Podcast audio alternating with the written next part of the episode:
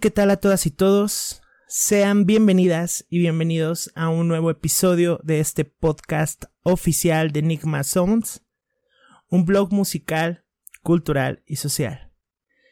Les doy la más grata de las bienvenidas, eh, bastante contento por estar con ustedes en este nuevo episodio de este podcast.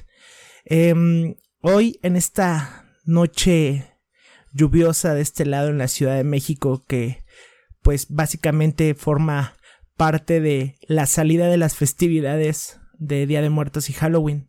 Tenemos justamente hoy una noche un poco macabra por una forma de decirlo y se presta bastante para para compartir historias, para platicar, para entablar una buena charla y demás. Si ustedes nos estuvieron siguiendo en eh, nuestro podcast y también nos estuvieron siguiendo a través de nuestro blog, podrán haberse dado cuenta que estuvimos compartiendo contenido de interés sobre cine de terror, canciones, pues justamente eh, soundtracks o también estas, eh, estos sonidos disonantes que eh, decoraron alguna película. Por ahí estuvimos dando algunas recomendaciones de estas fechas escalofriantes que pues son nuestras consentidas. Por segundo año consecutivo estuvimos compartiendo este tipo de contenido. Así que siendo hoy 4 de noviembre, dependiendo de qué día, en qué momento del día nos estés escuchando tú, quiero pues darte las gracias por habernos acompañado a lo largo de este año a través de, este, de estos episodios de esta segunda temporada que pronto está por finalizar. Tuvimos invitadas e invitados bastante, bastante increíbles que esperamos para el siguiente año sean todavía muchas más. Ya estamos en noviembre, estamos a casi nada de concluir este año.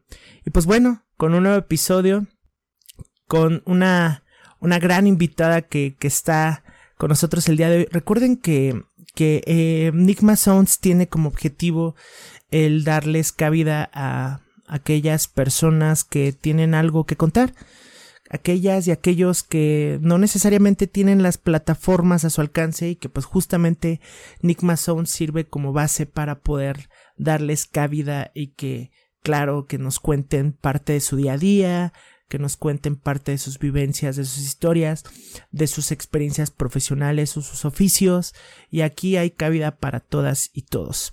Tal es el caso de la invitada del día de hoy, que es una gran amiga, que la verdad estoy bastante, bastante orgulloso de, de, de haber conocido y de presentarles el día de hoy. Y pues bueno, antes de darles la presentación a esta gran invitada y de presentárselas a ustedes también, pues quisiera eh, pedirles a todas y todos que nos sigan acompañando a través de www.enigmasounds.com con nuestro blog oficial donde estamos bastante activos compartiendo contenido de interés. Estamos también en todas las redes sociales, nos puedes encontrar en Facebook, Twitter, Instagram, también tenemos nuestro canal de YouTube, nuestro canal oficial de Enigma Sounds, donde compartimos em, contenido de los podcasts en formato de video. Y claro, en tu plataforma de podcast favorita, llámese Spotify, llámese Google Podcast, Apple Podcast, también en Amazon Music. También si nos quieres apoyar, por ahí vamos a estar ya próximamente compartiendo nuestro Patreon para darles estos beneficios a aquellas personas que quieran apoyar este proyecto y por supuesto seguir creciendo con todas y todos. Ahora sí, no se diga más, vamos con esta maravillosa invitada y quiero presentarles, quiero darles la bienvenida a mi amiga Mariana Morales. Mariana Morales es maestra en escritura y narrativa creativa. Estudió ciencias de la comunicación, trabajó como reportera y hoy con diversas organizaciones sin fines de lucro. A ella le apasiona juntar sus conocimientos y preparación en pro de un bien común. Actualmente ha despertado en ella la fascinación por el diseño gráfico. Y claro, vamos a estar también platicando por ahí. Em, ya saben que todo esto con un trasfondo que va en relación con la persona, con el oficio, con el, la o el profesionista que nos acompaña. Eh, vamos a estar hablando también un poco sobre pues una de estas grandes películas que hoy en día ya se ha convertido en una película de culto con un tema bastante controversial eh, también en, una de, eh, en uno de sus actores que hoy pues bueno, ha traído o ha dejado mucho de qué hablar por, pues claro, este, hablando de manera positiva. Recuerden que todo este tema del cine es un tema bastante subjetivo, entonces, pues bueno, Mariana, ¿cómo estás? ¿Cómo estás el día de hoy? Gracias por acompañarnos. ¿Cómo te encuentras? Hola, Sori, pues pues muy bien, algo nerviosa, soy honesta. Yo creo que todas las entrevistas son nervios, es nerviosismo, aunque no haya cámaras ni nada. Pero bueno, eh, muy agradecida por tu invitación y pues también a todos los que nos escuchan, eh, pues gracias también por darse el tiempo. ¿Por qué estás nerviosa? ¿En realidad es, es, tu, primera, es tu primera vez grabando un podcast o, qué pasa ahí? Fíjate que es curioso porque pues estudié ciencias de la comunicación y ahí todo el tiempo estás haciendo eh, programas de radio o este o haciendo como promos, ¿no? De escolares, como de producción en tele y demás, ¿no? Pero siempre me pongo nerviosa para todo, eh, eh, sobre todo cuando voy a exponerlo a, a más personas ¿no? Aunque no me vean, me pongo mega nerviosa, o sea, amigos me han dicho, Mariana, pero por fuera te ves súper bien, le digo, sí, pero no sabes por dentro, me muero del nervio. Y he dado también a veces conferencias, y más ahorita por la pandemia, siempre ha sido por vía Zoom, y no sabes cómo me pongo nerviosa, no sé, yo creo que es algo mío, y aparte creo que en general la gente cuando nos dicen una entrevista como que luego luego se nos prende así como el de oh Dios a ver si no digo una tontería o a ver si no si contesto mal sabes como que luego uno siempre se hace un prejuicio y yo creo que por eso entra el nervio o hasta a veces el miedo pero no te preocupes ah, aunque tenga nervio yo sigo adelante. Y eso habla muy bien de ti. Hay una delgada línea que eso es lo que le da la magia o el valor agregado al podcast.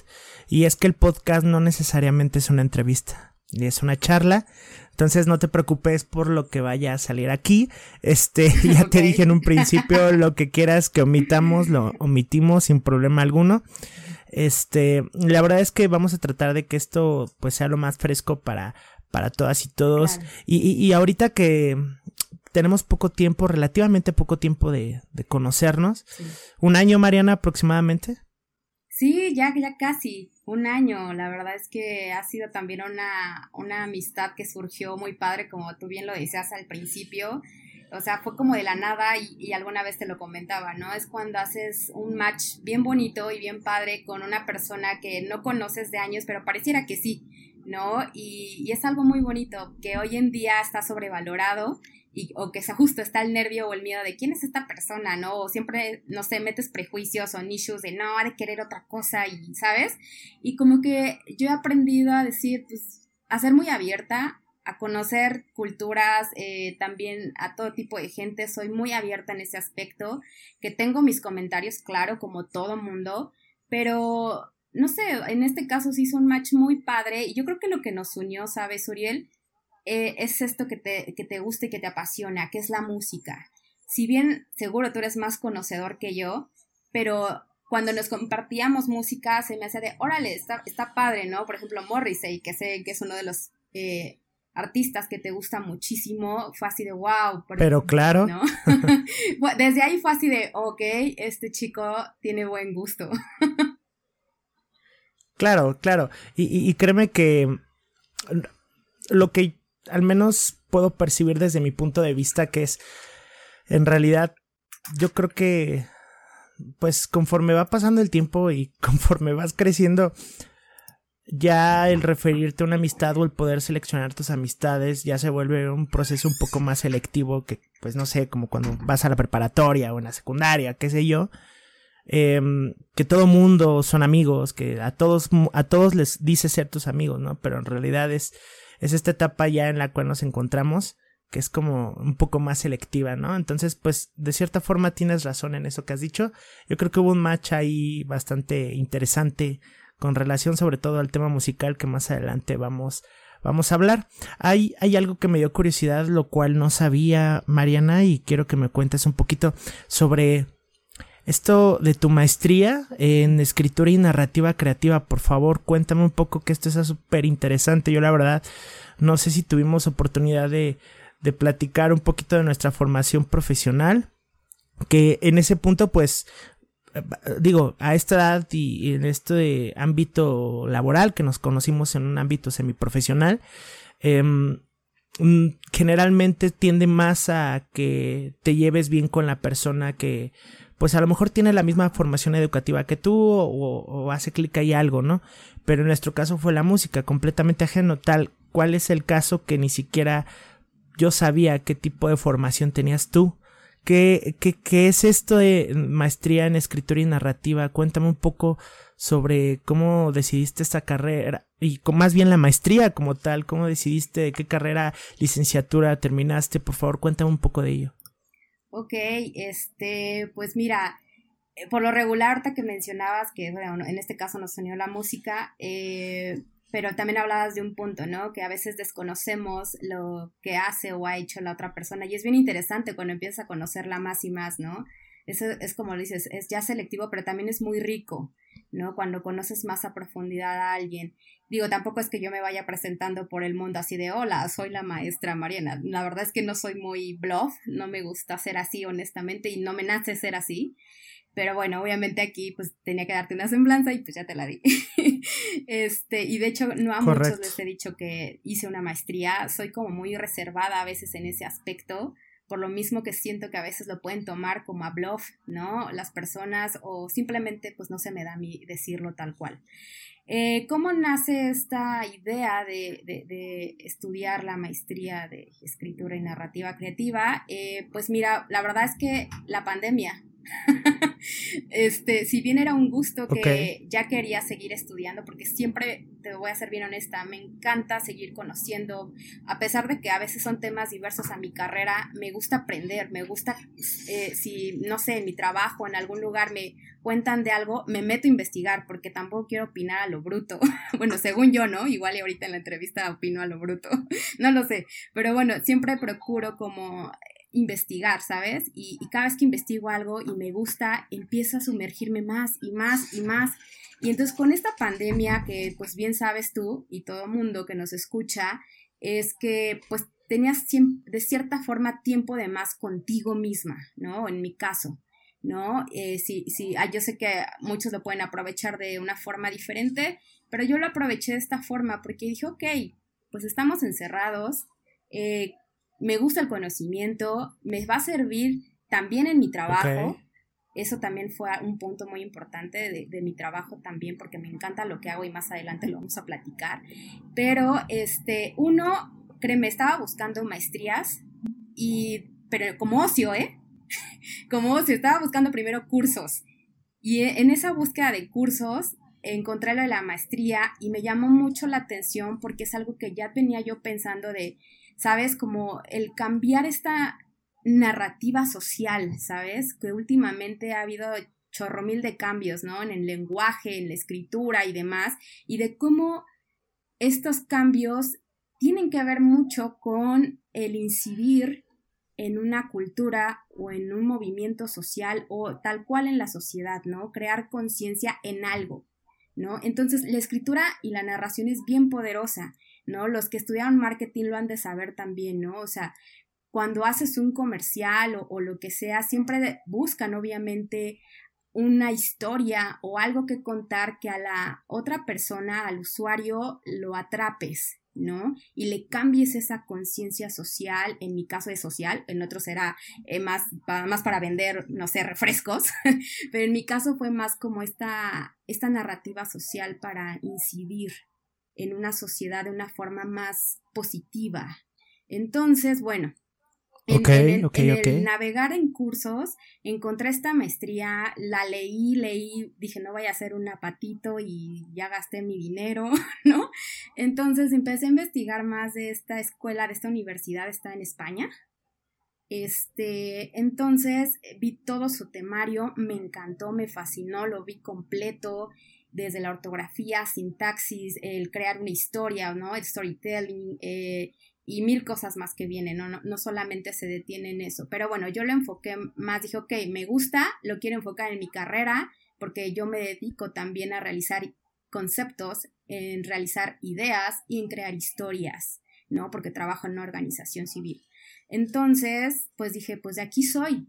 Y pues nada, o sea, me inscribí la verdad debo de ser muy honesta, eh, debo dar, ah, yo, yo, hablo mucho, perdón, eh, cuando ya me sumerjo hablo más, tú me paras, eh, Suriel, este, pero... no, no, no, adelante, este, este, este es tu espacio y justamente es para ello, ¿no? Lo mencionaba en un inicio. Okay. Para quien tiene algo que contar. De hecho, eh, el podcast está pensado para quienes tienen algo que contar y justamente con toda la formación creo creo que estás cayendo como anillo al dedo, pero adelante. Ok, gracias. Entonces, eh, le platico esto a mi jefa, a mi actual jefa, donde trabajo, y le dije, oye, este, pero salió así de la nada, igual así de, oye, este, vi una maestría buenísima y no sé qué, y quiero entrar, y bla, bla, bla. Y entonces ella así nada más me preguntó, o sea, vio como toda mi alegría, yo creo, no sé, la contagié de algo. Aparte que también ella es mucho de que su personal también vaya creciendo con conocimientos, eh, me dijo, pues cuánto cuesta. Y entonces le dije, pues tantos dólares, ¿no? Porque aparte es en dólares. Y este, y me dijo, ok, ¿tienes para pagarla? Y yo le dije, pues mira, pues no tengo todo el dinero, pero voy a buscarle, ¿no? Voy a ver si hay un convenio, porque tú sabes que luego hay convenios con bancos, ¿no? Eh, para esta parte estudiantil. Por supuesto. Entonces, pues me puse a investigar, hablé por teléfono a los bancos y me dicen que no tenían relación con esta universidad aquí, eh, bueno, al menos en México no, y en otros países pues tampoco. Y bueno, total de que ya me medio me estaba desilusionando, pero dije, bueno, no, no importa, dije, voy a ver a quién le pido prestado. La verdad es que yo soy muy orgullosa en ese sentido de pedir prestado, soy honesta. Entonces dije, pues ni modo, le voy a decir a mi mamá, ¿no? Es como mi último recurso. Entonces le dije a mi mamá y mamá me dijo, claro, yo te apoyo y bla, bla, bla. Eh, mi novio también, ¿no? Me dijo, yo te apoyo. Pero bueno, en todo esto dije, bueno, o sea, me quedé pensando, se lo platico a mi jefa, así tal cual como lo estoy platicando ahora, de, de que me gustó la maestría, de que estaba viendo lo de los recursos, y se quedó pensando nada más, y me ve y me dice, nosotros te la pagamos. ¿Y yo qué? Wow, wow, qué bien. Sí, sí, no, no, fue increíble. Yo, primero, pues fue así de que, no es que no me la creyera, porque ella sí es muy, muy profesional y cuando te dice algo lo cumple, ¿no? Pero más bien fue como de, güey, no te estaba pidiendo dinero, ¿no? Simplemente te estaba platicando, ¿no? Pero yo creo que ella vio esa, no sé, esa alegría o esa cosquillita que tenía al estudiar esto y, y me dijo, te la pagamos, déjame nada más, hablo con unas personas, porque pues no, nada más, no solamente es ella, o sea, hay otras personas dentro de la organización que también tienen voz y, voto. Entonces, eh, yo pensé que así iba a tardar una semana o algo, ¿no? No, pues al siguiente día eh, me dice, estamos viendo cosas del trabajo y de repente me dice así de, oh, por cierto, Mariana, ya hablé con la presidenta y dice que sí, que te vamos a pagar el 100%. O sea, ni siquiera fue el 50 ni el 40, me dijo, te vamos a pagar el 100%. Y yo pues, no, no sabía qué decir en ese momento, te soy honesta, porque más bien por mi cabeza cruzó así de wow, o sea, como que todo se alineó, ¿sabes? Y, y no sé, me, me, causó entre alegría y también te voy a ser honesta, me, me causó como de, güey, valoro mucho a gente como mi jefa y como la presidenta, ¿sabes por qué? Porque ahí se ve, eh, no sé si decir el, el, nivel desinteresado que tienen hacia el personal, o a lo mejor y sí es también interés, ¿no? Porque mientras más conocimiento, pues también mejoras tu trabajo, ¿no? Pero yo a ellas las veo y como me lo, me lo dijeron, eh, fue así de, queremos que crezcas. No sabemos si vas a estar aquí trabajando con nosotras un año, seis meses, no lo sabemos, pero queremos que crezcas, ¿no? Entonces... ¿Qué? ¿Eh?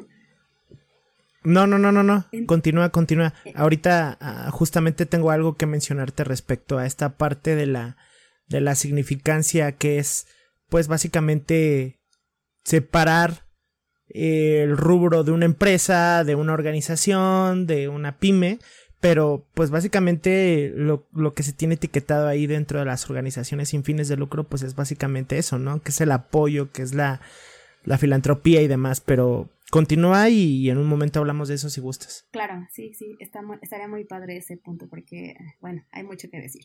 Entonces, pues bueno, vi, me digo, pasó por mi cabeza entre la alegría y entre, wow, qué chingón, qué chingón que mi jefa me tenga ese nivel de confianza para decir, sí te invierto en ti, Mariana, porque sé que lo vas a aprovechar. Y de hecho, como días después, así me lo dijo. Dice, yo sé que tú lo estás aprovechando, ¿sabes? Y tengo, y sé, o sea, no, no dudé y no dudo de tus capacidades, no, al contrario, sé que lo haces porque quieres mejorar como persona pero y en conocimientos, pero también porque traduces toda a tu trabajo, ¿no? O no solo en el trabajo, también con las personas con las que estoy en contacto, te soy honesta, trato de involucrar los conocimientos que tengo con esta parte humana, esta parte social. Entonces, bueno, eh, sin más preámbulo, o sea, fue así, o sea, me cayó del cielo, todo se alineó, te soy honesta, ya nada más tuve que ahí hablar a España y ver toda la parte de facturación, ¿sabes? porque pues hay que facturar, eso sí. Entonces, pues estuve checando todo eso, estuve hablando todo el tiempo allá, me estuvieron mandando correos, ya me inscribí, me estuvieron mandando los temarios, todo fue online. Este, er, fue un reto muy fuerte porque como al ser online tú en este aspecto o en esta modalidad que tiene esta universidad es que tú puedes estudiar a la hora que quieras, como quieras, pero tienes que cumplirlo en un año y medio.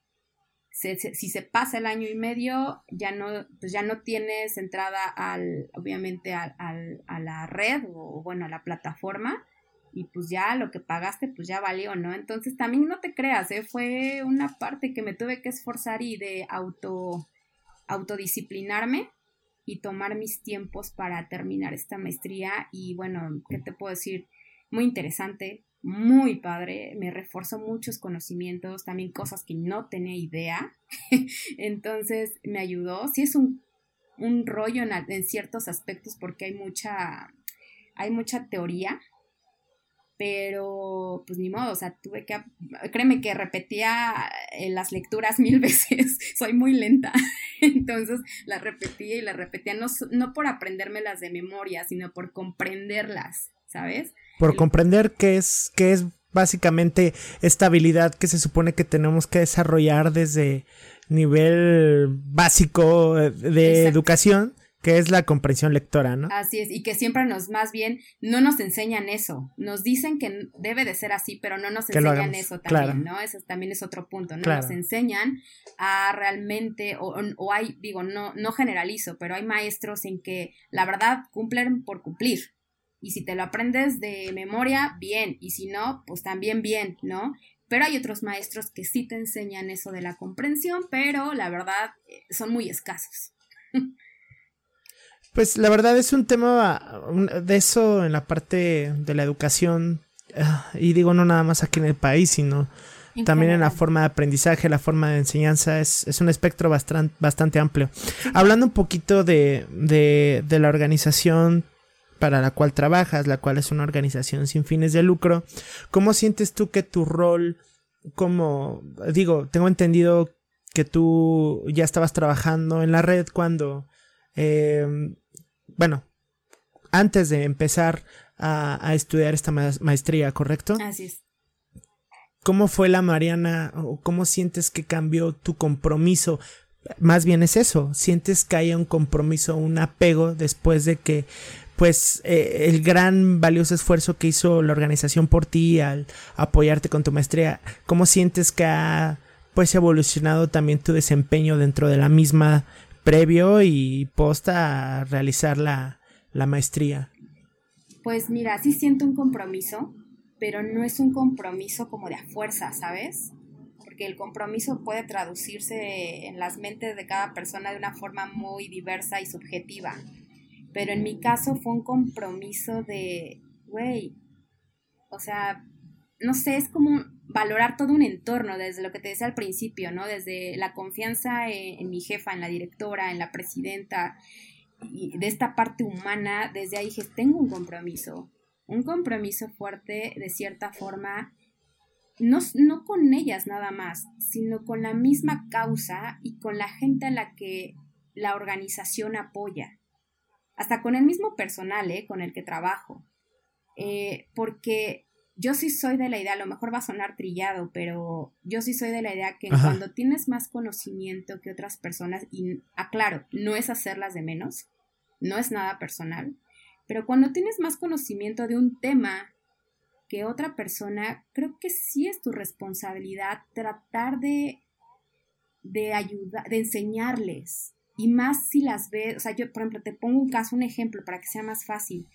Eh, hay una compañera en el trabajo que está en el área operativa. ¿Qué quiere decir? Que están más eh, cercanas a las usuarias o usuarios con los que trabajamos, ¿no? A los que se benefician. Eh, ella estudió pedagogía en la UNAM entonces, ella, ella veía mi trabajo, ¿no? O sea, mi, mi, mi, la parte de diseño, la parte de cómo formaba ideas, lemas, eslogan, lo que sea, ¿no? Y veía, pero ella observaba, ¿eh? Yo no me di cuenta hasta después de un tiempo.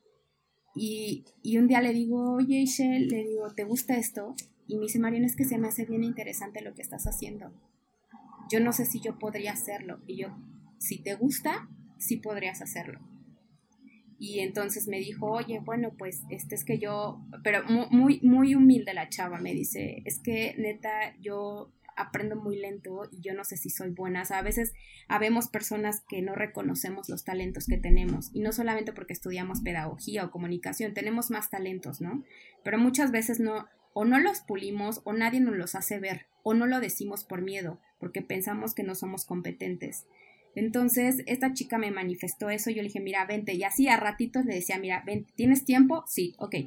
Cinco minutitos, yo le explicaba, mira, así podemos desarrollar una idea, así podemos diseñar. Bueno, no, sin más preámbulo, a la semana siguiente me dice, Mariana, me metí a mi computadora, me metí a Canvas, digo, yo no utilizo Canvas, uso, la paquetería de Adobe, pero me dice, me metí a Canvas, que en la versión gratuita, y empecé a, a diseñar y diseñó un flyer para las usuarias con, y, ella es muy linda y me dice con mucho cariño y, y esto pues con base a lo que tú me dijiste, ¿no? Entonces ya lo empecé a revisar, digo, había detalles, pero lo empecé a revisar, pero primero, con el simple hecho de que me dijera eso, pues yo sentí súper padre, es algo que es como ese regalo sin, que, que no se ve, que no es material, pero que está ahí, que significa mucho, al menos para mí, porque dije, me escuchó, ¿no? Me escuchó lo que le decía, porque fácil pudo haberse dicho, ay, no, qué hueva, ¿no?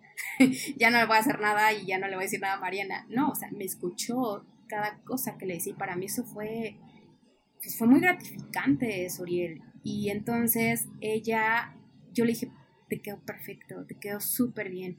Y entonces ella dijo, es que me, me está gustando hacer esto. Y digo, es que tienes talento. Claro, falta una estructura más fuerte, por así decirlo, que en mi caso fue así, ¿no? O sea, faltó la estructura y, ahora con esta maestría lo vine a reforzar. Y, y, es lo que le dije a ella, falta un poco más como de pulir, pero lo estás haciendo bien. Entonces, si te gusta esto, aunque no te dediques a esto, pero te gusta, vas, ¿no? Y entonces, eso fue una de las cosas por las cuales siento que es un compromiso, ya lo que te decía, todos tenemos una responsabilidad con alguien, aunque sea una sola persona y, y, siendo ONG, pues tienes un compromiso grande con la sociedad, la verdad. Independientemente de que la directora o la presidenta me hayan pagado algo, es un compromiso en mi caso con la sociedad en sí. Le debemos eso, o al menos yo le debo eso, porque em, no sé cómo explicarlo. Me ha llenado tanto, claro, como humano, pues nos cansamos y a veces sí nos frustramos en ciertas cosas, como todo trabajo pero yo sí, sí, claro. Pero yo debo de confesar que ha sido más satisfacción que frustración. Y ahora con esta maestría sí me ha cambiado la perspectiva. Siempre cuando conoces algo, pues claro, quieres más y más y más. Y así estoy yo. Quiero más y quiero realmente seguir implementando mis conocimientos y que no solamente se quede en, ah, bueno, estudié esto y bye. Que puede pasar, ¿eh? Puede pasar. Pero en este momento estoy en la etapa de que sí me cambió la perspectiva de mi trabajo, la forma de trabajar, creo que me volví más estructurada, más analítica y me ha ayudado también hasta mi vida personal, en cómo organizo mi día a día. Digo, no soy perfecta, me faltan muchas cosas, pero sí me ha servido también en la vida personal, ¿eh? Y, tienes bastante razón. Fíjate que sí tienes mucha razón en esto que mencionas sobre la otra parte o el valor agregado también que nos llega a dejar pues el enriquecernos y el crecer profesionalmente en un área que además que nos gusta, pues sabemos que también nos va a retribuir no necesariamente de la forma económica, digo, la verdad es que al fin de cuentas el poder superarte como persona también es por el simple o vasto hecho de que necesitas una buena calidad de vida. Pero hay otro valor agregado bastante bueno, el cual pues es dejar tu propia semillita, que es como lo que has estado haciendo y lo que me mencionabas hace un momento, ¿no? Que dejes este conocimiento o estas ganas de, de, de poder seguir aprendiendo, de poder seguir mostrándole a la gente lo que pues a lo mejor para ellas no es fácil, eh, no es fácil obtener este conocimiento y que tú de alguna manera o, por otra forma de decirlo también estás regalando parte de tu conocimiento que tú adquiriste, estas ganas, este deseo de aprender o, o, nuevas estrategias, nuevas técnicas para poder desarrollar mejor su trabajo, pues carajo, eso, eso la verdad, aparte de que habla muy bien de ti, también es este, pues ser ético que no siempre nos enseñan en las escuelas superiores o cuando estás estudiando alguna carrera profesional. Eh, te enseñan mucho también a ser competitivo en muchos ámbitos que se te olvida esta parte de del ser ético, la profesionalización, de pues ayudar, repartir el mensaje y sobre todo sembrar estas, estas ganas de, de, aprender, ¿no? Que esto, pues bueno, más allá o independientemente de que tú, como profesionista de una organización sin fines de lucro, pues tu, tu compromiso con la sociedad sea uno que tú ya te hayas definido, yo creo que para muchas y muchos profesionistas que hoy en día tienen una maestría o incluso un doctorado, se les olvida como como esta parte, esta gotita de humildad, que más de humildad es, pues es regresar, ¿no? Parte de lo que tú pudiste haber aprendido, ¿no? Y en pequeñas acciones. Ya mencionabas el ejemplo de tu compañera con esto que, pues a lo mejor visto de otros ojos, pues tal vez le enseñaste algo y se lo quedó y desarrolló, pero para ella despertaste unas ganas enormes que a lo mejor el mensaje que dejaste en ella le causó más impacto, ¿no? de, forma interna que a lo mejor lo que pueda externar, a lo mejor ella para un futuro el hecho de que tú le hayas dicho em, si quieres lo puedes, ¿no? Que incluso puede sonar muy trillada la frase, ¿no? Eh, la verdad es que más allá a veces de que tengamos las ganas, pues bueno, muchas veces no tenemos los medios, pero anotas mucho en eso, ¿no? De que, bueno, perfecto, si quieres aprender algo, yo te puedo ayudar, si quieres descubrir cómo se hacen nuevas cosas, desarrollamos nuevas cosas, yo te puedo ayudar. Y eso es a lo que muchas y muchos profesionistas hoy en día se cierran por justamente haber formado o forjado este ser competitivo en las escuelas superiores. Y ya no hablamos también de los ingenieros, ¿no? Que son bien competitivos y poco, poco colaborativos entre compañeros, ¿no? Pero pues bueno, ese, ese es un cliché que se llega a tener. Eh, eh, por otro lado, em, bueno, abordando un poco de lo que, de lo que es tu, tu día a día, eh, tú trabajas en una organización eh, sin fines de lucro llamada Red Materno Infantil, la cual pues es eh, ramificación de una de un programa, ¿cierto? Entonces, eh, concretamente me gustaría saber qué es lo que hace Red Materno Infantil hoy en día y cómo ha sido el, el poder trabajar con este equipo de chicas maravillosas que tengo el honor de conocer y de haber colaborado con ellas en algunos proyectos. Me gustaría eh, que nos explicaras un poquito cómo es para ti tu día a día en Red Materno Infantil y qué hace Red Materno Infantil.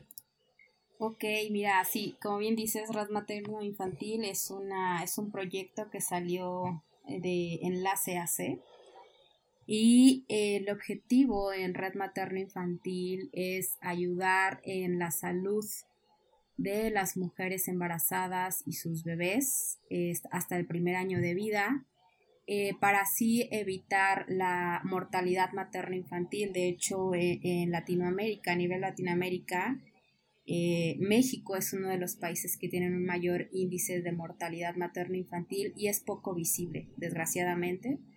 Es poco trabajado, muy pocas organizaciones, y te estoy hablando de organizaciones civiles, muy pocas son las que trabajan, en parte del gobierno, bastante bajo también, pero bueno, aquí no es el tema de a ver quién es más y quién es menos, pero bueno, es un tema que poco se aborda, poco se aborda y poco es visible, entonces la red lo que hace es que con este objetivo en ayudar en la salud de la mujer y su bebé, eh, eh, tenemos tres programas que son los más importantes en red materno-infantil. Uno es el de eh, talleres de cuidados en el embarazo, que es el tema de educación en el cual a las mujeres que están embarazadas se les proporciona cinco cinco cursos, no, es, es un curso, pero son de cinco sesiones. Y en esas cinco sesiones ven cómo va progresando su embarazo, se les explica la parte de nutrición, qué es lo que deben de comer, también los signos de alarma, o sea, si no sé, si ves lucecitas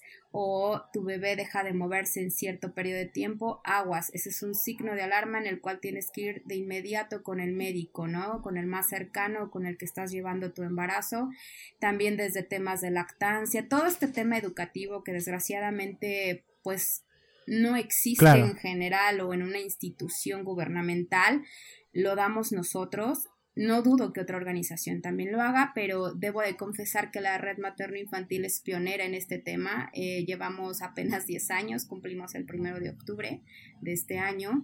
Y bueno, eh, ese es un programa, eh, otro programa, bueno, y también de autocuidado, porque muchas mujeres, aunque hayan tenido tres hijos, cinco hijos, eh, siguen ignorando cierta información, ¿no? O que su embarazo pudo haber transcurrido de una manera más saludable esta información todo el mundo la desconocemos, yo la desconocía, ¿no? Y como tú bien dices, hasta con maestría la desconocía hasta que conocí red materno infantil, claro, ¿no? O sea, fui, eh, y, a, y, a, y, a, lo largo de este tiempo sigo aprendiendo, te soy honesta. Entonces nos puede llegar gente desde muy estudiada hasta gente que digo es más el objetivo de gente de bajos, de escasos recursos, es donde hay más gente que tenemos, pero nosotros atendemos a cualquier mujer embarazada y los damos los cursos a cualquier mujer embarazada, no importa el estatus socioeconómico. Luego está el programa de Te Acompaño, es, un programa muy bonito, podría hablar mucho, mucho sobre eso, pero eh, en resumidas cuentas es acompañar a la mujer embarazada, porque muchas veces o no tienen esposo o pareja y el vivir un embarazo sola, aunque tengas familia, ¿eh? Eh, no es lo mismo en poder tú desahogarte como mamá, porque muchas veces eh, han romantizado tanto la maternidad de, ay, es bien bonita y, y todo rosa y no te duele nada. No, sí duele. El hecho de que duela y te quejes o, o, manifiestes un enojo no significa que no ames a tu bebé, pero eres humana y tienes frustraciones. Claro.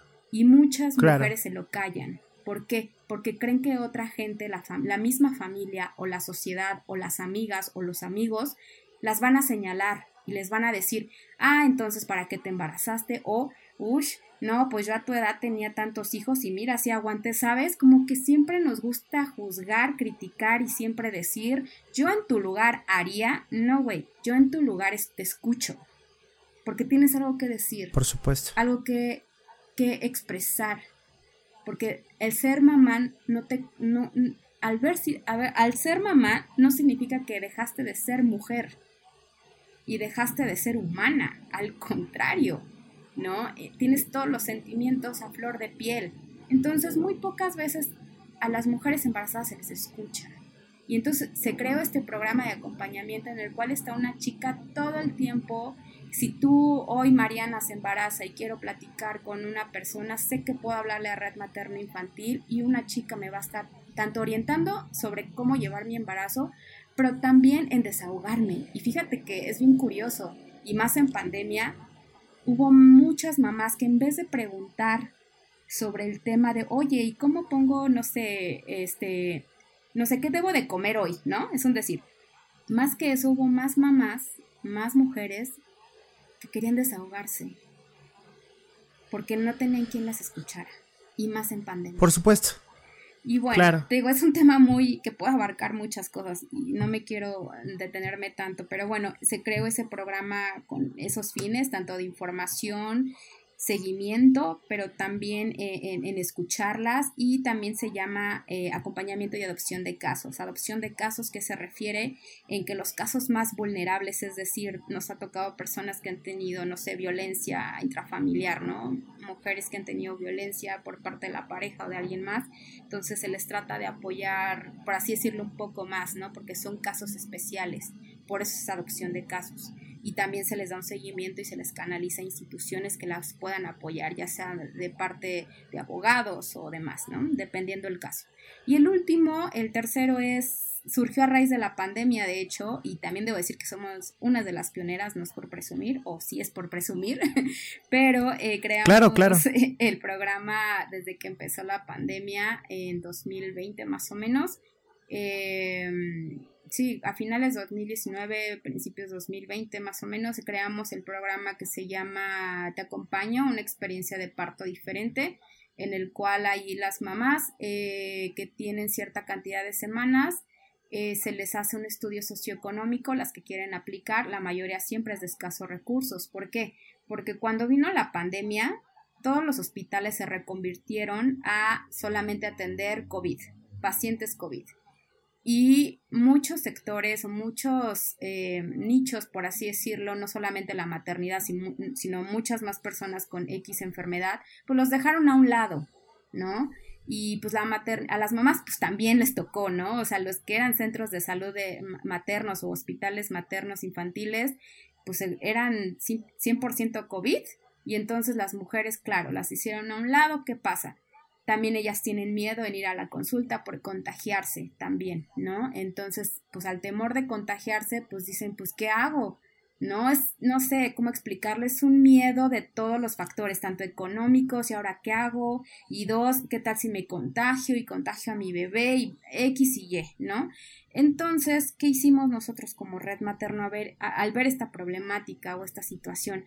Eh, hicimos una alianza con un hospital privado, en el cual las trataran primero, aparte de que las atendieran, algo muy primordial, que las atendieran con una dignidad, con dignidad, que no hubiera esta violencia obstétrica que muy pocos conocen, en el cual cuando una mujer va al centro de salud o a un hospital o hasta a un privado, eh, también, luego las, las tratan mal en el sentido, ¿a qué voy? En el que dicen, ay, pues este, no sé, te voy a poner un ejemplo muy rápido. Una mamá que iba a dar a luz, cuando dan a luz, eh, muchas veces no les preguntan si va a ser natural o cesárea. Le dicen cesárea, porque cesárea es la más rápida, ¿no? Y estar aguantando una mamá 12 horas, 24 horas a que dé a luz de una manera natural, qué flojera. Y aparte económicamente ganan más con una cesárea. Desde ahí, uno, no respetan la decisión de la mujer. Segundo, las tratan súper mal cuando van a hacerle cesárea o lo que sea y les dicen, ¿por qué gritas? No gritaste cuando, pues, cuando, tuviste relaciones, ¿no? Ahora, ¿por qué gritas? Ahora te aguantas. O sea, la deshumanización cañón que hay hacia, y, la violencia que hay hacia la mujer en la forma verbal. Y eso es violencia obstétrica. Digo, hay violencia obstétrica de otras formas también, pero la, una de ellas que se ha visto muy reflejada es cómo les hablan a las mujeres. Wow. Entonces, wow, wow, wow. Eh, se crea esto Obviamente revisamos la clínica privada con la que hicimos alianza para ver pues cómo era el trato, desde la recepcionista hasta la enfermera, hasta el médico que la revisa, todo eso se analizó, porque es una de las cosas principales que queríamos, que la mujer sea la protagonista de su embarazo, no el doctor, no la enfermera, sino la mujer, y que sea escuchada. Entonces, eh, bueno, se revisa eso, casi pues, palomita. Y bueno, con, mira, con recursos que, mira, la verdad nos encantaría tener muchos recursos como todas las organizaciones civiles, que siempre es nuestra limosna y nuestro pan de cada día. Pero bueno, eh, esto se, se, financia a raíz de donaciones, ¿no? De campañas que hemos hecho y de personas que creen en la causa y que han conocido a Red Materno. Entonces, por medio de esas donaciones, eh, cuando a la mujer se le hace el estudio socioeconómico, nosotros casi estamos pagando el 70% de, de, todos sus estudios, del control prenatal hasta su parto. ¿Y qué te gusta? Una mamá nada más da una cuota de recuperación, que qué te gusta? Dependiendo del caso, ponle mil pesos, dos mil pesos, que en una clínica privada te sale en 30 mil o más, o mucho más. Entonces nosotros absorbemos la mayoría de los gastos, ellas pagan una cuota de recuperación y ahí se lleva todo su proceso hasta que nazca su bebé y todavía cuando nace su bebé tienen una cita más con el médico para que revise al bebé que esté en buenas condiciones. Entonces, uno se procura que reciban una digna atención. Segundo, que, ah, que era libre de COVID, eso era muy importante también. Y tercero, que su embarazo y el nacimiento de su hijo y su bebé estuvieran lo más saludable, más saludable posible. Entonces, podría hablar de la red mil millones de cosas, pero esto es básicamente lo, que se hace. Estos son nuestros tres programas modelo, por así decirlo, y tenemos más cosas que hemos realizado, aunque seamos una asociación pequeña, porque la verdad es que somos a lo mucho 15 trabajadores, pero es impresionante cuando ves las estadísticas de con 15 trabajadores lo que se ha logrado. Y no es por la cifra, sino es porque le metemos neta, le metemos mucho corazón, profesionalismo claro también, pero te das cuenta cómo con tan poquita gente se ha creado algo bien padre y se ha beneficiado, aunque sea una mamá, pero, su, pero está sana y su bebé también. Entonces, dos, pues ya es ganancia, ¿no? Tres, ya es, es rico, ¿no? Entonces, Claro, nos gustaría tener más, hacer más, eh, pero obviamente pues va a depender mucho de nuestros recursos y demás, pero bueno, ahí vamos, ahí vamos, no, no nos detenemos, de repente nos desmotivamos por la parte económica y más por lo que se está viviendo actualmente, pero mira, ahí seguimos y pues proveerá, algo pasará que va a proveer todo esto. Pero bueno, eso es lo que es red materno infantil y pues yo me encargo en la parte de comunicación y pues estoy en comunicación con todas las áreas, por eso tengo también el conocimiento de lo que hacen las chicas y neta, tú lo acabas de decir hace rato, ¿no? Cuando me diste la, antes de, de, darme la palabra ahorita, eh, de verdad debo de reconocer el trabajo de mis compañeras porque es un trabajo de mucha paciencia, de mucha dedicación, porque son mamás también. Este, y de mamá mamá sí se, sí se entienden más, pero a lo que voy con esto es de que le meten, le meten pasión, le meten, no sé cómo explicarte lo que yo debo de reconocer y más y en, en, este espacio que se está dando, debo de reconocer su trabajo, porque sin estas chicas de operativo no seríamos lo que somos hoy en día, ¿no? Una, una familia, pero pues también algo que, está beneficiando a muchas mujeres y no solo a las mujeres, a generaciones y a familias completas. Que es, wow, que es, es sumamente admirable, Mariana. Todo lo que me estás diciendo es, es de reconocer bastante y de voltear a ver eh, bastantes eh, desconocimientos. Digo, también es un tema de, mucha reeducación, cosas que, temas que se han normalizado a lo largo de estos años, eh, cosas que a lo mejor pues eh, se estuvieron llevando de alguna manera, eh, pues sí, ¿no? Normalizadas, que hoy en día nos damos cuenta del término de la, de la violencia que me estás dando. Digo, la verdad es que tanto de los temas de, de embarazo a lo largo y ancho de todo el mundo, eh, también las formas de parto y, todo esto que se desarrolló a través de, de, esta pandemia.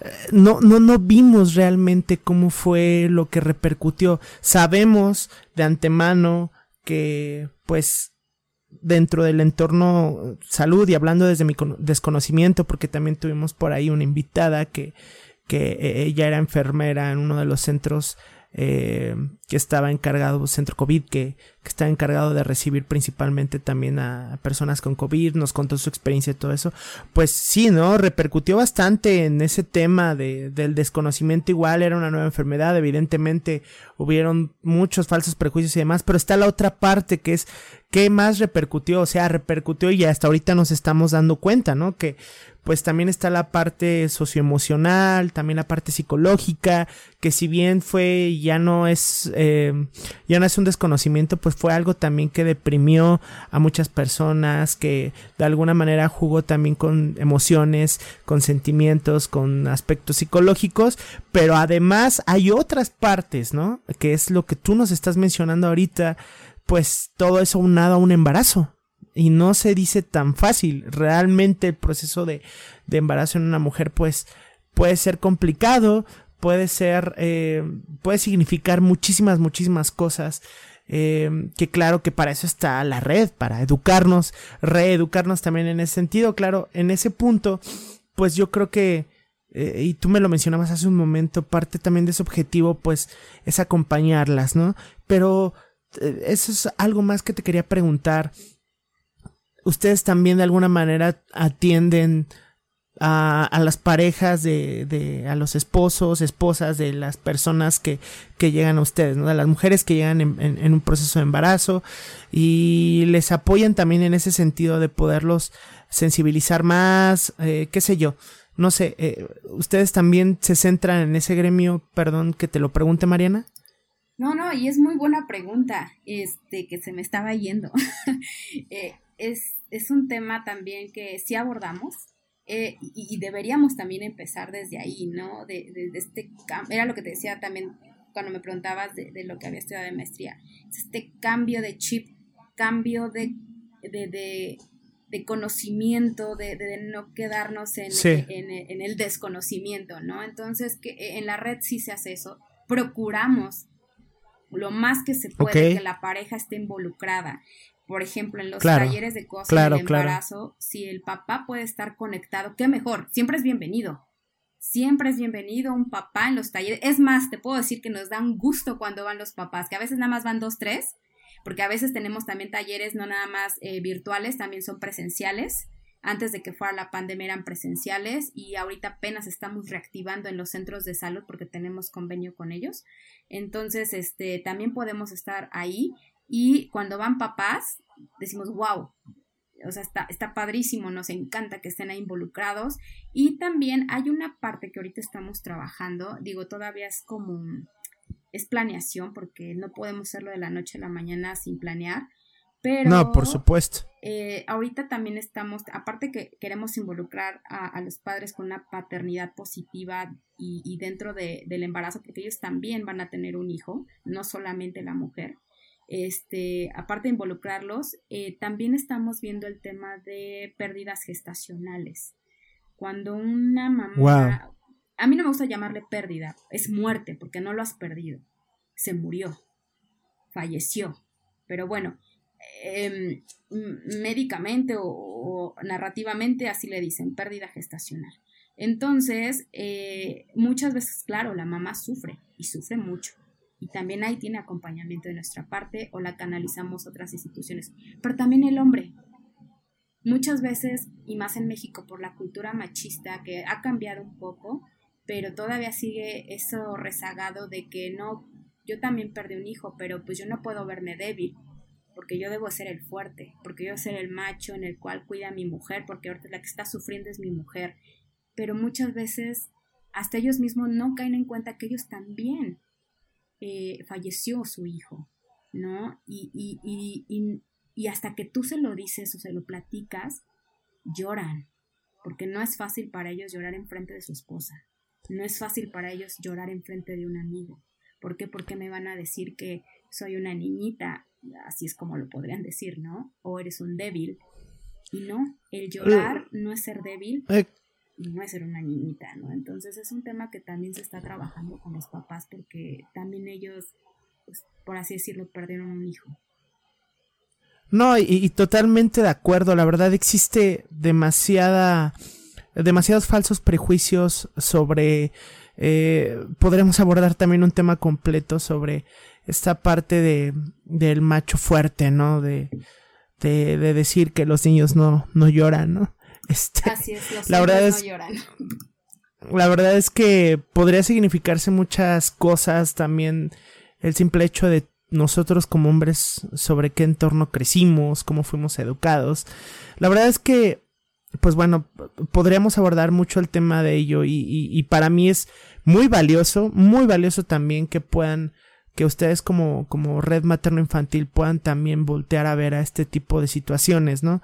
que claro que se necesita, que esto justamente me, me, va a llevar una pregunta ahorita un poquito pues un poquito delicada, un, no sé si decirlo controversial, la verdad es que la palabra controversial no me gusta porque se presta mucho amarillismo, ¿no? Y más cuando estás grabando un podcast o haces un video de algo, ¿no? Y nunca hablar con una verdad eh, absoluta, ¿no? Pero me lleva a una pregunta que me gustaría hacerte para que pasemos a, a nuestra siguiente sección de podcast. Em, me gustaría hacerte dos preguntas, ¿vale? Que, que vistas desde tu perfil profesional, también desde la persona increíble que eres y, cómo te has trabajado y deconstruido también a lo largo de este tiempo en tu colaboración con la red, me gustaría hacerte dos preguntas y es meramente para tratar de abrir las mentes y tratar de reeducar a, las y los que nos están escuchando. La primera es, em, hoy en día, y esto es algo que también a mí, y para ser muy honestos, me cuesta trabajo, pues dar una respuesta. Y quizá no haya una respuesta, y no tiene por qué haberla, ¿verdad? Pero me gustaría ver tu postura y tu punto de vista. La primera es, hoy en día, a como hemos estado viviendo y todo lo que ha estado sucediendo, no nada más del COVID, sino en todo este crecimiento digital, social, eh, eh, también sociocultural, podríamos decir que para que un eh, para que un bebé nazca, para que un bebé se desarrolle, eh, para que este niño crezca, tenga una vida y etc. y podamos abordar pues todo el proceso del crecimiento y primeros eh, primera etapa de, de, de un pequeño, de una pequeña. Para que esto suceda hoy en día es necesaria la figura paterna. Esa es la primera pregunta que te quiero hacer. Contéstame esa y si quieres, este, ahorita pasamos a la segunda. Desde tu punto de vista, si se lo preguntamos a cualquier persona, a lo mejor ahorita me podrán estar mentando a la madre, güey, para que crezca un niño, claro que es necesario que esté el papá presente y es mejor que, que el niño crezca y se desenvuelva en, en un entorno, en un entorno familiar visto por dos figuras paternas, güey, o sea, la verdad es que la sociedad se ha deconstruido de algo y se ha construido también de alguna manera de, de, formas tan distintas que nos quitamos estas vendas y estos clichés con los que también nosotros crecimos, ¿no? Que nos tocaron. Pero quisiera, quisiera saber tu punto de vista. Es, es mejor, o no sé si decirlo así, es mejor que un, que una pequeña, un pequeño crezca con, con esta figura paterna o en un núcleo familiar eh, donde tal vez pues puede tratarse de, de, una pareja, no sé, una pareja gay que pudo haber adoptado a, una, a un hijo, sencillamente a lo mejor eh, alguna de ambas partes quiso tener un hijo. ¿Cómo sería ahí tu... ¿Hay una respuesta para esto? ¿Hay un análisis de esto? Ok, vaya pregunta. Tiene, podríamos decir que son muchas aristas, pero este es mi punto de vista personal, no de la institución. Este, que un bebé se desarrolle de la mejor manera es necesario que esté la figura paterna. Ok. Hay estudios en los cuales indican que, y, es evidencia también, en el cual eh, pusieron, ¿no? A, justo en todo un desarrollo, ¿no? Desde que la mamá se embaraza, está con la pareja o con el esposo, o sea, pusieron los dos, los con y sin, ¿no? Y pusieron a los que tenían eh, la pareja o el esposo eh, y entonces eh, vieron cómo en este caso cuando se involucra el papá desde la maternidad, desde que la mujer está embarazada, porque los dos por así decirlo están embarazados, es un decir, Ah, claro, este, eso es cierto. ambos, ambos se embarazan. Exacto, la mujer no se embarazó sola. Exactamente. Entonces, se ha visto que cuando ellos fungen desde ahí con una responsabilidad hacia la mujer, la mujer en su parte cerebral, cuando es bien apoyada, cuando es apoyada, porque también somos seres humanos y no te voy a romantizar todo y que todo tiene que ser perfecto, no, pero cuando está apoyada por parte de la pareja, la mujer en su desarrollo cerebral, claro, empieza a verlo de una forma más positiva porque tiene el apoyo de su pareja. No es lo mismo tener el apoyo de una mamá, del papá, de la hermana, de la amiga. ¿Es valioso? Sí, pero no es igual cuando lo tienes, cuando te la está dando tu pareja. Entonces, ¿qué pasa? En el, cerebro de la mamá, pues claro, siente un poco más de confianza, aunque tenga el miedito todavía de chin, y cómo voy a ser mamá y todo, y qué voy a hacer, bla, bla.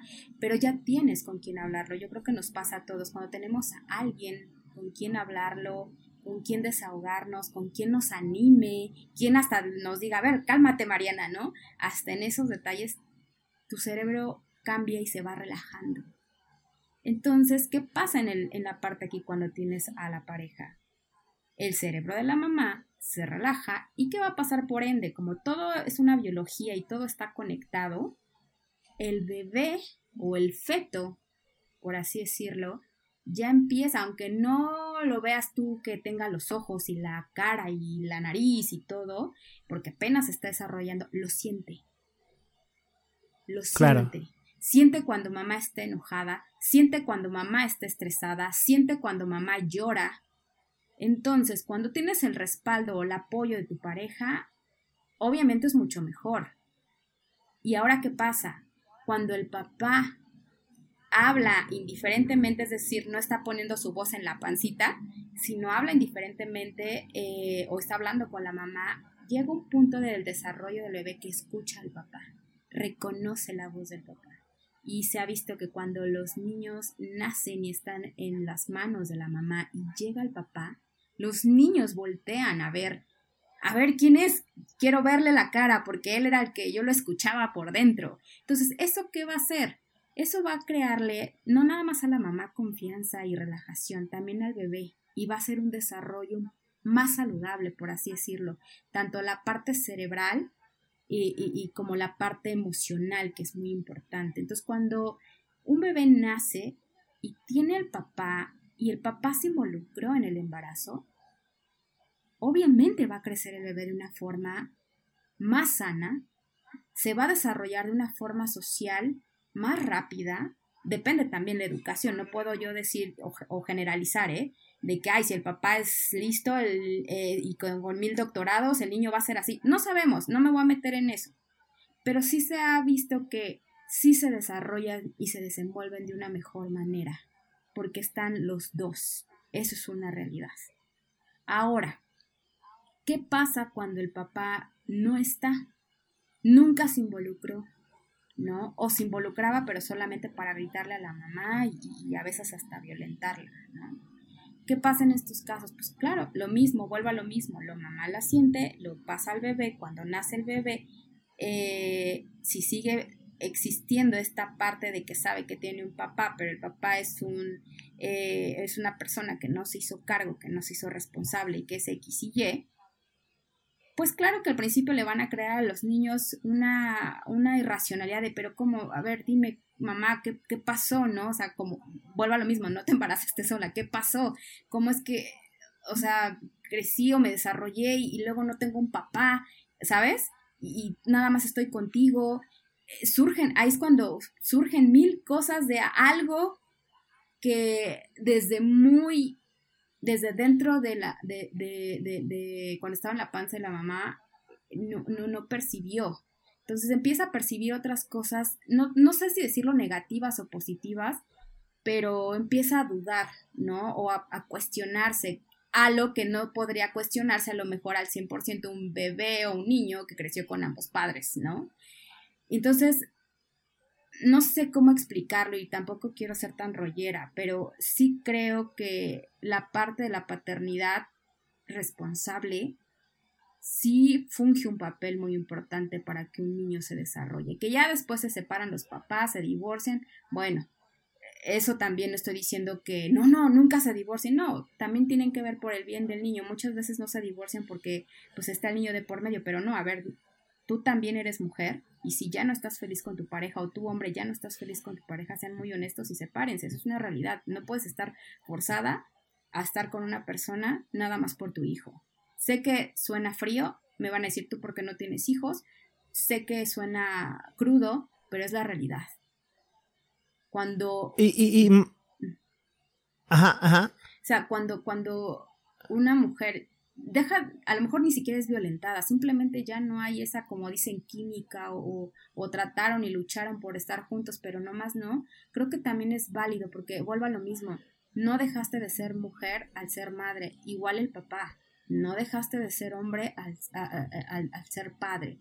Entonces, no sé cómo explicarlo, o sea, no te puedo decir que porque tuvo a los dos papás va a ser un super wow, o porque nada más tuvo un papá va a ser pésimo. Son varias aristas que yo no podría definir que va a ser mejor un niño o su, o su desarrollo con dos papás al 100%, que sí ayuda, que sí funge un papel principal, sí. Claro pero también hay que tener en cuenta que conforme va creciendo el bebé o el niño, también va creando conciencia y va creando su propia racionalidad y sus propias este, decisiones. Y hay cosas... Y es muy acertada. Es muy acertada tu... Es muy acertada tu respuesta eh, eh, en cierto punto, aunque, aunque no lo creas, pero eh, bien justamente quería quería recalcar esto que me mencionas, ¿no? Que son demasiadas las aristas y son demasiados eh, puntos eh, de los cuales, pues bueno, se podría hablar eh, muchísimo para poder analizar y al fin de cuentas no va a haber una...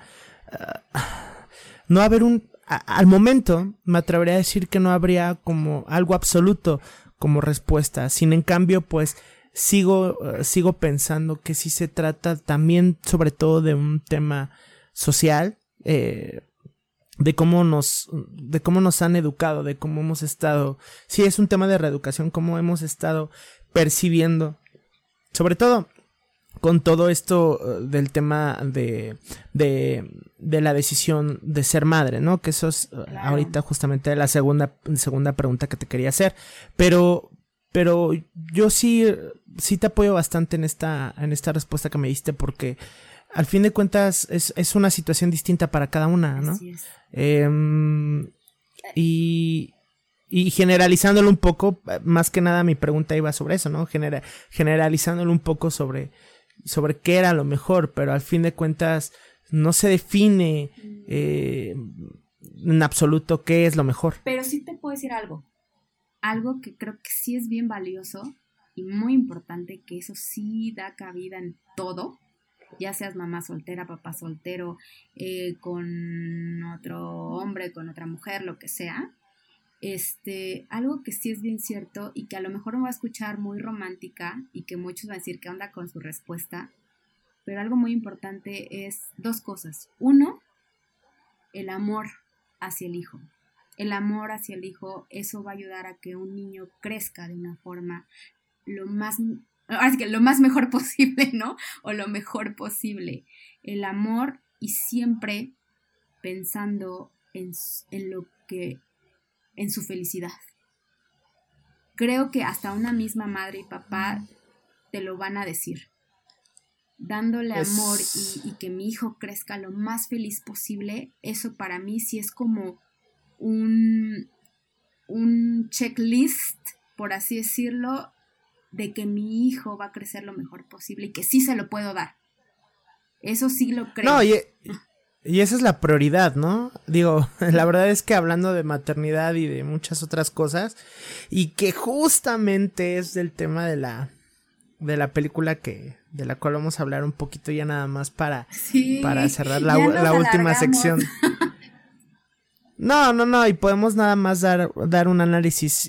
Mira, ahorita abordamos esta parte si gustas, pero bueno, ya, ya para pasarnos a esa sección sí me gustaría. La verdad es que, em, vaya, Mariana, es...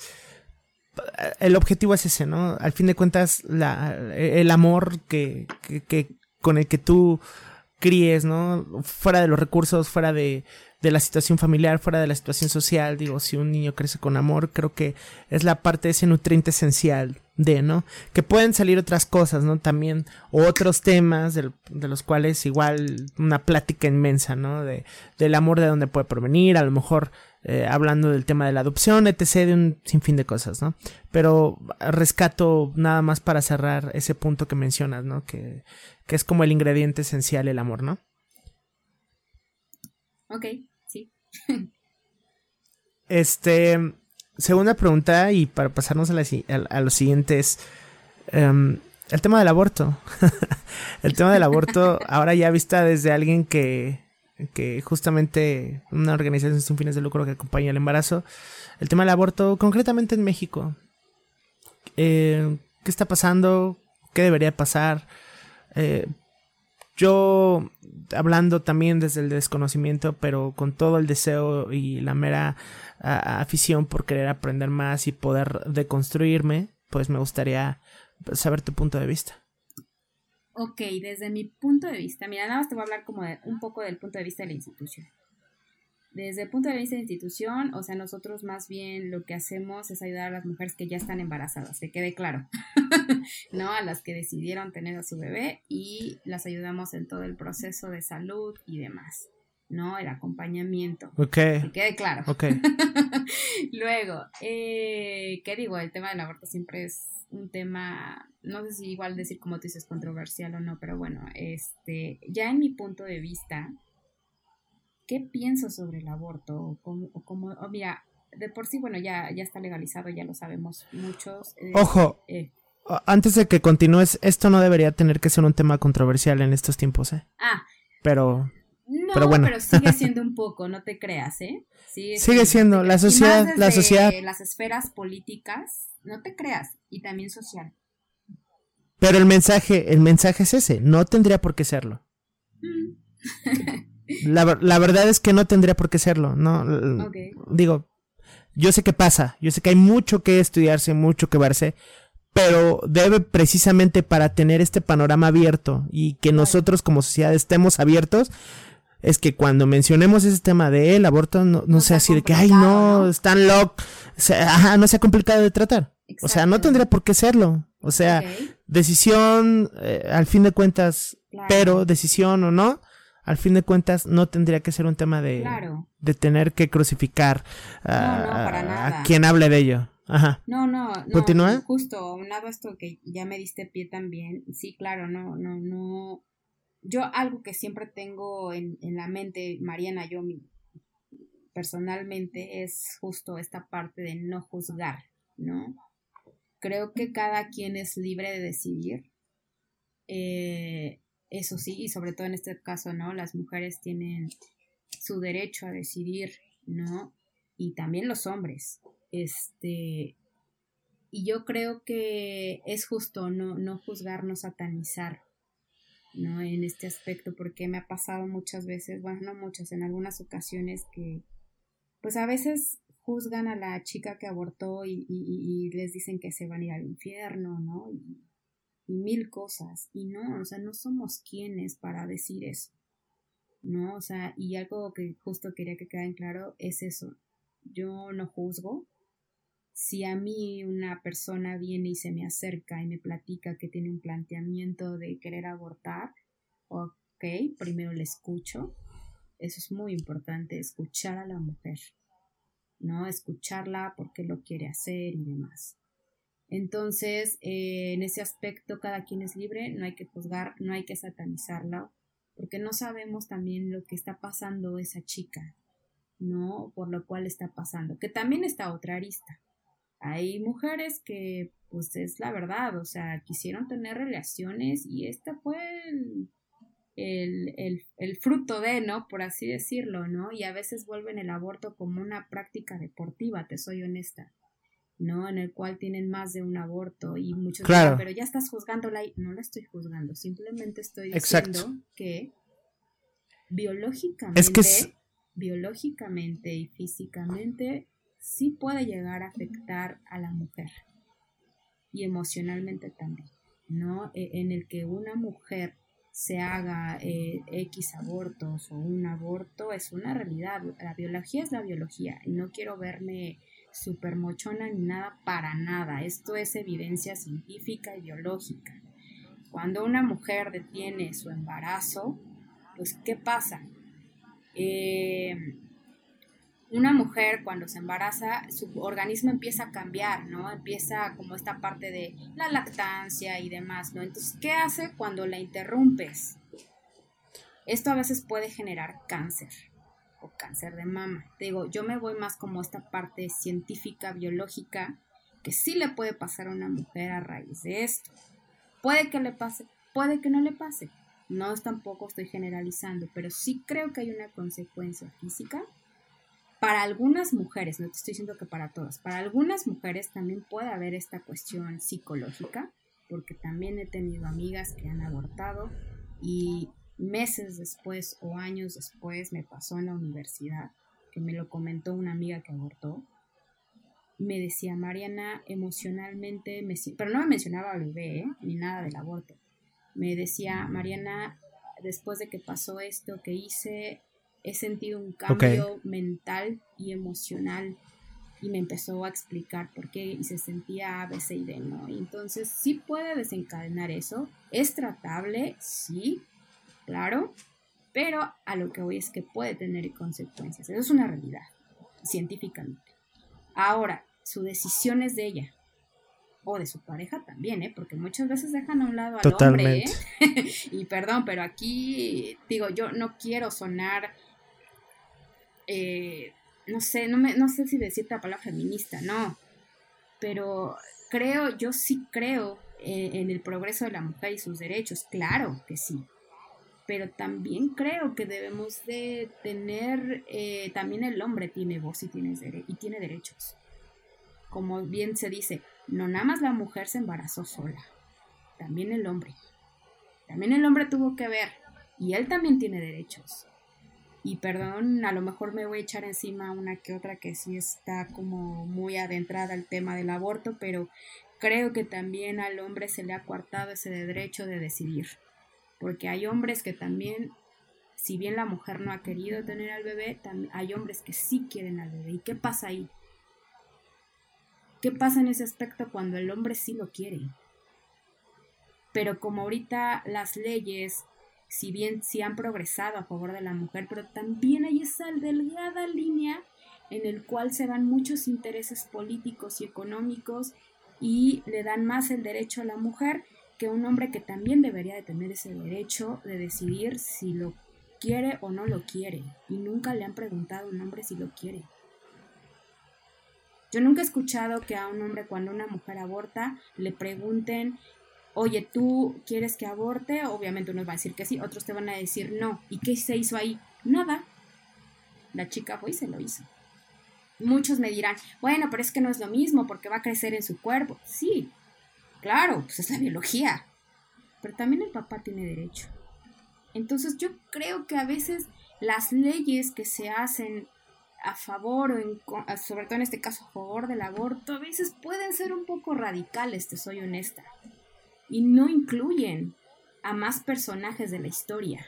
Solamente incluyen a un personaje. Y te voy a ser bien honesto y porque lo he visto, ¿no? O sea, los políticos o algunas eh, eh, este, organizaciones pues van más como, sobre todo los, el tema político o social, es que pues si ahorita está vendiendo el aborto, pues como que hago que apoyo a la mujer, pero pues es nada más porque la verdad ahorita está de moda. Así te lo digo, aunque yo sé que me voy a echar a dos, tres encima, pero es la verdad. Fríamente, políticamente, así se ve el tema del aborto. Es un negocio, es una parte de, popular, eh, de ser populista, ah, pues mira, fulanita o fulanito, pues mira, ya van a hacer elecciones y está a favor eh, del matrimonio homosexual, del aborto o, viceversa, ¿no? Este, ¿qué vende más?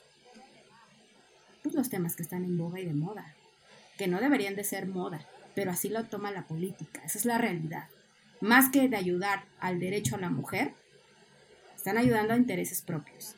Y yo sí creo que una mujer que está embarazada y que no es apoyada en todo el tema, desde que dice estoy embarazada, ¿cuántas personas no la juzgan? Y más cuando son de corta edad. ¿Cuántas personas no la señalan?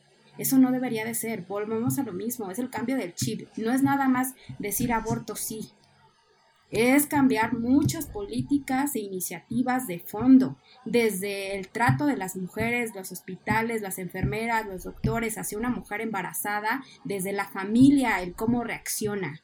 Y en la película Ayuno lo vemos claramente.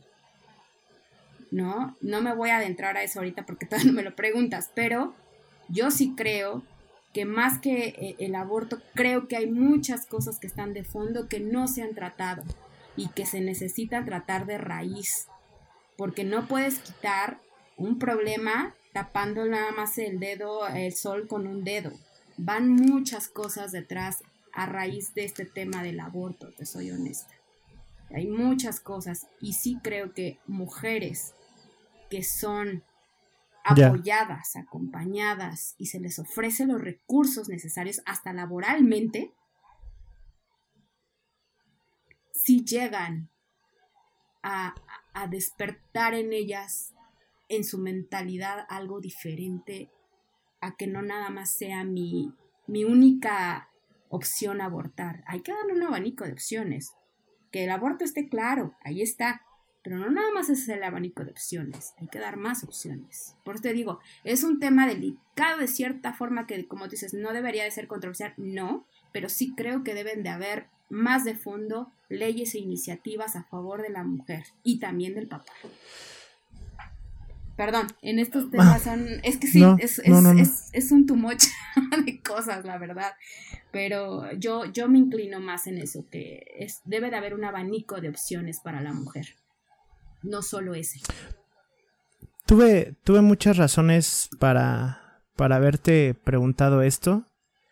Una de ellas principalmente era justamente ver, ver esta perspectiva que tenías como mujer y sobre todo como, como parte de esta Ah, de este nuevo de este nuevo cambio social sobre muchas cosas que que pues al fin de cuentas forman parte de, de un solo ente que que se asume o se percibe como como el construir una sociedad eh, pues de primer mundo se podría decir no porque incluso están estas estos señalamientos de que por ejemplo Oaxaca eh, es, es un estado, ¿no? Que de primer mundo tiene las mejores playas, tiene la mejor sociedad, este, eh, prohibieron la comida chatarra, eh, el aborto legal, chalala, chalala, no, primer mundo. Pero más allá, que por, porque he escuchado muchísimos podcasts, he escuchado eh, en, palabras sobre todo de muchos hombres también, de muchos eh, podcasts que sigo, que a favor del aborto, ¿no? Pero más allá de eso, creo que abriste un abanico de posibilidades bastante, bastante profundo, de lo cual se podría sacar un análisis enorme de qué es justamente nuestra perspectiva como hombres, ¿no? Pues bueno, primero se señala esto, ¿no? Que tú como hombre no tienes que opinar, porque eh, es decisión, mi cuerpo, mi decisión, está esta, este pues sí está este mensaje, ¿no? Ante todos estos movimientos y campañas, que insisto, no es, ojo, no es, no es, esto no es una campaña a favor ni en contra, no es un análisis, simple y sencillamente es, son perspectivas, es, es un conocimiento que, podrá señalarme, podrá señalarme como provida, podrá señalarme, o sea, ni siquiera, ¿no? O sea, creo que nuestra, nuestra perspectiva ante este análisis profundo que damos es justamente ver los, ver pros, contras, ver muchas cosas, ¿no? Que, que más allá de que te pongas la bandera de y apoyes el movimiento, pues debes de tener también toda una construcción detrás y una deconstrucción también. Y escuchar diferentes Porque es construcción y deconstrucción. Exacto, es, es escuchar diferentes opiniones, ¿eh? Y créeme, yo, yo creo que eso es lo que nos falta, apertura en, en opiniones. Ya al final, si quieres tú hacerte una conjetura, es muy diferente, pero hay que escuchar.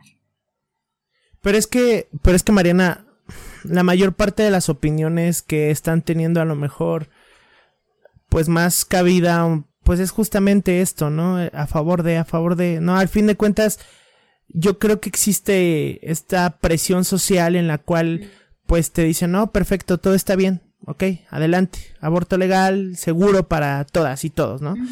Este, pero tú ya estás justamente con lo que de repente se llega a nublar, estás abriendo justamente estas, este panorama de que, a ver, y el papá que a lo mejor sí quería, ah, no sé, la verdad es que yo soy un simple mortal. Somos simples pero... mortales, pero tenemos, no sé, se nos abre siempre algo en el cerebro, algo diferente. No, sí, claro, y siempre está, siempre está genial poderte, poderte cultivar de cosas que la verdad te dejan un mensaje. Por ejemplo, tú ahorita con, con esto que me dijiste desde, tu, desde la postura y tu opinión, ¿no? Que al fin de cuentas es una pregunta que yo te hice. Es que, pues, oye, sí, ¿no? O sea, también hay una gran parte de esta población, sí. Yo creo que existe un, un tema bastante profundo ahí de análisis de, del por qué apoyarlo, del, y del por qué también voltear a ver, pues, las otras situaciones, ¿no? Que si es una decisión porque, pues, a lo mejor muchas cosas, ¿no? Hubo una violación de por medio o o pues simple y sencillamente me enojé con el papá o ni siquiera lo amo, no sé, pueden suscitarse muchas cosas, pero más allá de que tú decidas y, demás, pues también hay que ver el trasfondo de, de esto, ¿no? La verdad, no quiero, no quiero tocar fibras delicadas porque esto puede tornarse muy controversial, pero este me alegra mucho que, que podamos compartir pues bueno, este tipo de, de, ideas y, y, de pensamientos que nos han forjado a lo largo de este tiempo. Este, este programa, Mariana, se va a tener que, se va a tener que hacer en dos partes en su momento. Eh, para mí este va a ser de un, créeme lo que me encanta poder compartir micrófono con personas como tú. Entonces para mí va a ser un honor poderte tener de regreso otra vez para que hagamos ahora sí este análisis de esta película. Usualmente, usualmente y como nuestras y nuestros oyentes sabrán, generalmente abordamos ya sea temas de películas, series, eh, de la cultura pop, eh, de culto, abro, comillas de culto, este, justamente desde la perspectiva profesional u oficios que, que las personas tienen, ¿no? Hablamos de música, y, al fin de cuentas Digma Sounds es eso, es un blog musical, cultural y social. Pero, pues bueno, eh, para quienes nos estén escuchando, van a tener que esperar la segunda parte que... Eh, seguro me alargué. No, no, no, pero no pidas perdón. A ver, no pidas perdón. Esto para nada tiene que ser un tema. Al contrario, velo como como algo bastante valioso que acabas de dejar en este episodio del día de hoy. Digo, en partes también para que no quede tan largo. Pero vamos a vamos a hacer el análisis eh, no análisis sino vamos a dar como vamos a desmenuzar un poquito y, y, claro sobre todo quiero conocer también pues tu perspectiva vamos a seguir hablando sobre una de las grandes películas que aborda sobre todo un tema bastante, bastante interesante que podríamos voltear a ver y deberíamos de voltear a ver hoy en día, que es con, con la película de Juno, que es una, una película bastante buena por ahí con un buen reparto. tiene muchos temas la película, de verdad. Muchísimos, muchísimos, muchísimos pero abarca mucho, desde la adopción, desde el papá, desde Juno, cómo ve las cosas, desde los papás de Juno, desde la doctora que la revisa por primera vez y cómo la juzga. O sea, violencia, violencia obstétrica. eh, sí, claro. cosas que, hay en la Muchísimas cosas, muchísimas cosas que vamos a, vamos a estar platicando. Eh, creo que algo de lo que le ha pasado, le ha jugado no debería de ser así, pero él ha jugado en contra de la película, pues también es, es, es con su protagonista, con, con Elliot Page, que ahora pues ya estamos refiriéndonos a él como un actor, bastante talentoso por cierto, pero igual, ¿no? Es, es parte como que de esta filmografía que debe de, debe de dejarnos más allá de lo que esté detrás de sus actores, eh, de su elenco, pues debe de dejarnos un, un buen mensaje y de ese profundo análisis. Pero pues, mira Mariana, eh, por hoy, al menos por hoy, eh, el, el, el, episodio pues lo vamos a dejar hasta acá. Te repito, si tú me permites, te voy a extender otra segunda invitación para que regreses y podamos continuar con esto. Y pues nada, me gustaría finalmente cerrar con, eh, pues nada, primero, eh, cómo podemos encontrar a Red Materno Infantil en las redes sociales, eh, por ahí, cómo podemos para quienes nos estén escuchando que se quieran involucrar, ya sea donando, ya sea por ahí eh, siguiendo los programas, promoviéndolos, ¿cómo podemos encontrarles ahí a Red Materno Infantil, Mariana? Pues mira, nos pueden encontrar en las redes sociales, en Facebook, en Instagram, en Twitter y en LinkedIn, tal cual como Red Materno Infantil, así tal cual nos encuentran. Es un, es un morado de fondo y ahí ven la figura que se Red Materno Infantil, ¿no? Con una flor. y este, ahí, ah, ponemos justo, ¿no? Si necesitas acompañamiento, ponemos los números telefónicos, si estás interesada en los talleres, también ponemos los números telefónicos. No te voy a dar toda la información porque nos vamos a alargar más, pero ahí pueden encontrar, sobre todo en Facebook, es donde más la gente nos sigue. Entonces ahí pueden encontrar cualquier información o contacto. Igual si quieren ser donantes únicos o recurrentes o en especie o monetario, eh, pueden escribir a eh, donantes arroba redmaternoinfantil.org.mx o a contacto arroba redmaternoinfantil.org.mx. Son, son tres programas, podrías eh, son tres programas principales, ¿podrías repetirnos el nombre? El primer programa es Talleres de Cosas en el Embarazo, que es de educación. El segundo programa es de acompañamiento y adopción de casos. Y el tercero es el programa de Te acompaño, una experiencia de parto diferente.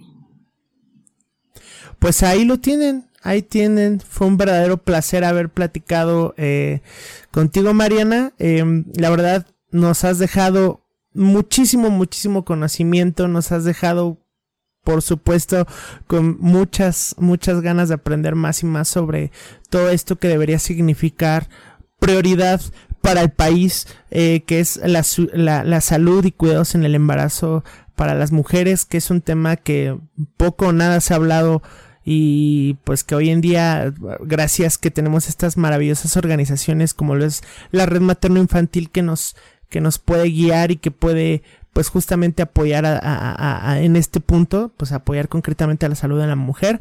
Y me gustaría también este eh, darte las gracias, gracias por acompañarnos. La verdad fue un programa excelente, me ha encantado todo lo que nos has compartido y creo que también a, a los oyentes, a nuestras y nuestros oyentes les va a encantar. Y pues muchísimas gracias, Mariana. Pues, pues gracias a ti por el espacio. La verdad me gustó la charla. Ya ves, nerviosa, nerviosa, pero me sale todo. no, claro. Eh, y, sí, dime, perdón. Y, y, se extiende la invitación. Esto no se queda hasta aquí, ¿eh? Ok. No, yo puestísima y te digo, agradezco mucho el espacio, tu tiempo también en, dedicar este, a este tema muy importante. Eh, encaminado a la película también de Juno. Eh, va a haber la segunda parte, claro que sí. Y pues también a todos los que nos ven escuchar, les agradezco su tiempo y, que seamos nada más un mensaje final, seamos abiertos de mentes al escuchar cada podcast que haya incluido este. Primero hay que abrirnos la mente, escuchar, analizar y ahora sí crearnos a nosotros mismos un criterio. Que justamente abordando un poquito de tu de tu formación profesional, pues es justamente la interacción humana que se va reduciendo poco a poco a, a, simples bytes digitales y, y, estas nuevas plataformas como lo son el podcast y poder pues también estudiar una carrera a distancia, poder entablar charlas tan interesantes y dejar mensaje a todas y todos los oyentes, pues bueno, parte de tu formación es justamente esta, esto de la comunicación y poder dejar ahí el mensajito, ¿cierto Mariana? Así es crear conciencia y narrativa. Y narrativa. Pues bueno, chicas y chicos, les agradecemos. Síganos, recuerden, sigan este episodio y todos, eh, toda la primera temporada, esta segunda que está a punto de concluir. Eh, cerramos por ahí en el mes de diciembre. Tenemos todavía algunos episodios, seguimos publicando en el blog enigmasounds.com. También nos pueden escribir en el correo info arroba enigmasounds si tú tienes un proyecto, si tú tienes algún tipo de historia que contarnos, si manejas alguna corriente artística, llámese música, escritura, poesía, si eres representante de alguna organización sin fines de lucro, si simple y sencillamente eh, te gustaría contarnos algo a través de estos espacios, nos puedes eh, contactar a través de nuestro correo info arroba enigma sounds, también por ahí en Facebook, Twitter, Instagram, bueno, prácticamente ahí en todas las redes sociales y todas las plataformas de podcast favorito vamos a estar ahí en contacto. Recuerda, nos encuentras como Nigma Sounds. Nos vemos en el siguiente episodio. Chao, chao, bye.